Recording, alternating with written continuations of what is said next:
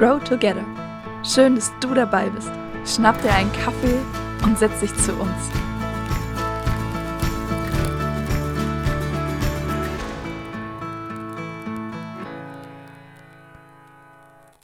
Herzlich willkommen zu unserem Weihnachtsvideo. Richtig schön, dass du dabei bist.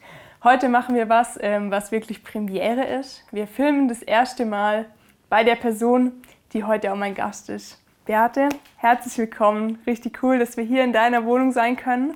Schön, herzlich willkommen euch. Danke. Und ähm, ja, ich freue mich voll, von dir zu hören. Wir haben uns während meinem Studium an der Internationalen Hochschule in Liebenzell kennengelernt. Du bist dort Studienmentorin. Das heißt, du hast eigentlich einfach immer ein offenes Ohr für alle Herausforderungen, die es im Studium gibt. Ja. Ähm, und ich freue mich, dass wir ähm, jetzt im Advent miteinander sprechen, weil du mir erzählt hast, dass der Advent so eine richtig besondere Zeit für dich ist. Ja, also ihr seht es ja hier. Das ist mein großes Privileg. Ich habe äh, einen Holzofen und also der Advent ist für mich mit Weihnachtsmusik. Ich habe ganz viele Weihnachts-CDs und mit ähm, Kerzen und mit ähm, Deko und Düften. Das mag ich. Also ich mag es auch tatsächlich, wenn wenn das ein bisschen früher dunkel wird. Da, da habe ich überhaupt keinen Stress damit. ein schönes Buch und was Schönes zum Trinken und dann passt das. Also Weihnachten und Advent, klasse Zeit. Wow, du liebst so die gemütliche Zeit.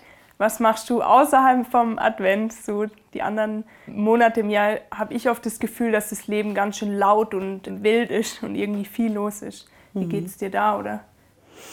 Ja, das ist schon so. Tatsächlich ähm, im Geschäft und in den ganzen Bezügen, wo man sonst ist, halt immer viel los und da ist viel äh, Dynamik drin mhm. und deshalb liebe ich es schon sehr, dann auch irgendwie immer wieder sich zurückziehen zu dürfen und ich denke, ich habe so zwei Flügel in mir, so zwei Seiten.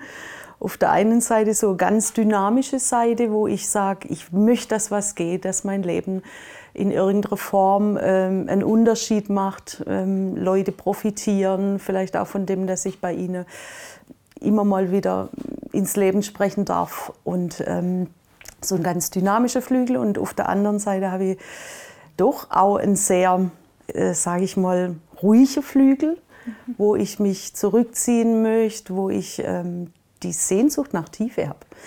Ich sage manchmal so zu den Leuten, wenn sie mich nicht so ganz fassen können oder wenn das alles nicht so ganz klar ist, das ist wie so zwei Symbole. Einmal ist so ein Pfeil, also so dieses Dynamische nach vorne und es geht was und es ist auch laut und quirlig mhm. und viele Menschen und auf der anderen Seite wie so ein Anker, der Tiefe, der sich nach Tiefe sehnt, der nach unten zieht und diese Spannung in der Persönlichkeit, das ist bei mir, glaube ich, gut ausgeprägt, sagen wir es mal so. Ich finde es voll das schöne Bild mit dem Anker, so dieses, dass die Adventszeit auch sowas sein kann, wo man sich nochmal so verwurzelt, wo man irgendwie auch ja, wie so regeneriert oder wieder auftankt und ähm, so andere Sachen mhm. auch Platz haben, so das ganze Gemütliche und so. Ja, und ich finde halt, da gibt er das, die Natur und, und die Jahreszeit gibt da so einen schönen Rahmen, auch für Melancholie. Ne? Also ich mag Melancholie. Ich weiß schon, äh, für manche ist das ein bisschen, oh, da werden die Leute dann so depressiv und so, aber ich, ähm, es gibt eben diese zwei Flügel und ich, ich kenne Zeiten in meinem Leben, da war das richtig schwierig. Okay. Ähm, da war so dieses Gefühl, ich komme mit mir selber gar nicht so zurecht, mhm. weil das so, so eine extreme Spannung ist. Ne? Dieses nach vorne und laut und dann aber diese andere Seite, die sich nach Tiefe sehnt. Und da war echt ein interessantes ähm, oder markantes Erlebnis, als ich ähm, auf den Berg wieder kam, als Begleitung für die Studierende, kam eine ehemalige Jugendleiterin auf mich zu und hat dann voller äh, Freude zu mir gesagt, ach, es freut sie so, was aus mir geworden ist. Ne? jo, genau so war es dann. Ich habe dann gedacht, upsala, was ist denn jetzt das? Und ähm, dann sind wir so ein bisschen ins Gespräch gekommen, weil ich irritiert war einfach. Was sagt die da? Ne? Ja. Und dann hat sie mir erklärt, dass meine Eltern früher, als ich äh, da in den Kreisen eben war. In deiner Kindheit? Ja, so ja eigentlich, eigentlich schon ein bisschen später, okay. so mit 16. Ja, 16. Ja, okay. äh, dass meine Eltern ganz verzweifelt waren, weil ich ähm, so jemand war, der nicht so zugänglich war. Also das heißt, ich habe mich zurückgezogen, ich habe äh, schwarze, dunkle Bilder gemalt, ich habe mit meiner Gitarre mich eingeschlossen im Zimmer und so. Und das war also tatsächlich für mich selber auch schwer zu handeln, dieses manchmal schwere und manchmal laute, dynamische. So. Also klassisches Bild oder klassische äh, Situation. Man ist in einer Gruppe und macht Späße und so und dann ähm, verletzt man irgendjemand mhm. und dann denkt man darüber nach und denkt, ach du liebe Zeit, was habe ich jetzt gemacht? Und äh, fällt wirklich auch in ganz schlimme Gedanken so. Mhm. Und das zu handeln war schwierig. Und ja, inzwischen lebe ich mit dem ganz gut. Also das hat sich äh, durchzogen durch mein Leben, diese zwei Seiten mhm. oder diese Komponenten in meiner Persönlichkeit. Das finde ich spannend. Zu was, also was hat dir geholfen oder wie hast du gelernt, vielleicht auch damit umzugehen, das unter einen Hut zu kriegen, das zusammenzukriegen, was in deiner Persönlichkeit ja die beiden Anteile so liegen? Also das Erste ist auf jeden Fall, dass ich mir bewusst mache, dass es so sein darf und dass das eigentlich genau so sein muss, weil Gott ja, sich das so gedacht hat. Und sich das zu bewusst zu machen, das, das ist, glaube ich, schon der erste Schritt. Zu wissen, ich selber, ich Beate und jeder Mensch, den Gott geschaffen hat, ist ein Ebenbild von Gott. Das heißt, Gott ist die Vorlage für das, was, was in meinem Leben, in meinem Temperament, in meiner, in meiner Art drin ist. Mhm, vielleicht sogar schon so, dass du sagen würdest, dass Gott auch ein bisschen so sein muss, wenn du so bist? Ganz genau. Das, das war so die, die große Erkenntnis für mich, irgendwann zu sagen, okay, Gott ist tatsächlich nicht so ausgeglichen und alles, alles schon abgerundet, sondern Gott liebt, Gott hasst. Mhm. Gott ist gerecht auf der einen Seite und auf der anderen Seite total barmherzig und gnädig. Mhm. Ja, ja. Also dieses, und auch wenn, wenn du Jesus siehst, mhm. wenn man dann quasi die Gottheit, die, die ja bei uns auf der Erde war. Was wir jetzt ja feiern, wieder, genau. dass Jesus Mensch genau. wurde.